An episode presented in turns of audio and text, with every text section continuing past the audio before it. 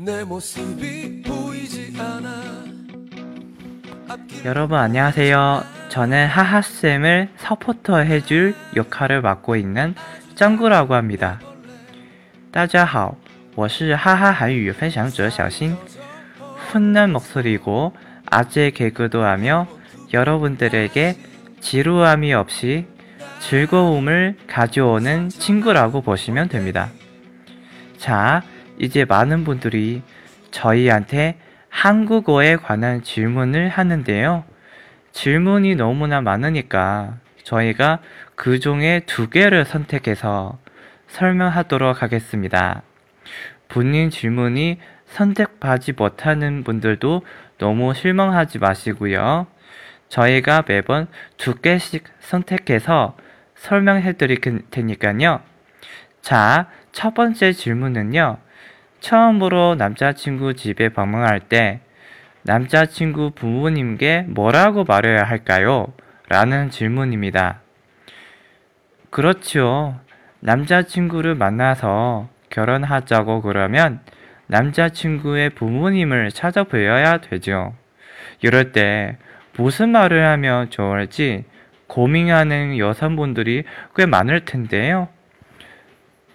노노노 고민하지 마시고요.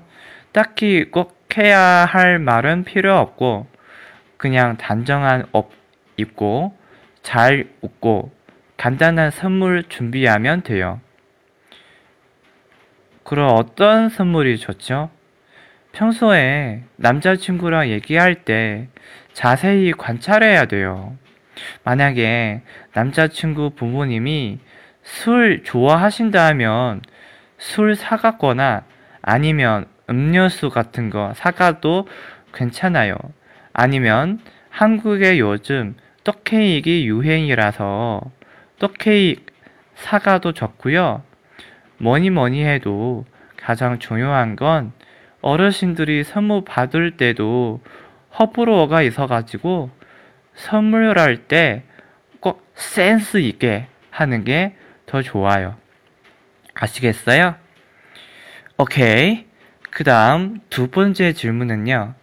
지하철이나 버스를 탔다가 목적지가 도착해서 내릴 때 앞에 있는 사람들한테 비켜달라 그럴 때 어떤 말을 해야 하나요? 라는 질문이고요.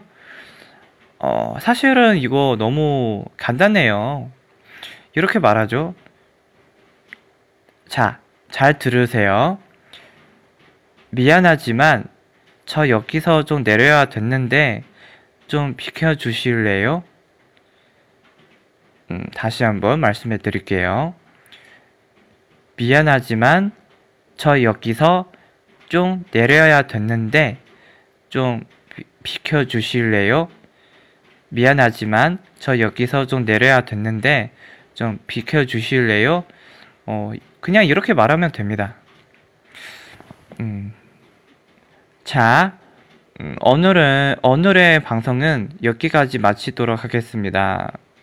제가 이번 방송에서 한 말들을 이해가 안 되는 부분이 있다 하시는 분들이 어, 계시면 저희 위치 공식 계정 하하 한유를 팔로우해 주시고 너무 재밌고 한국어 공부에 도움이 되는 지식들을 많이 배우게 되실 거예요.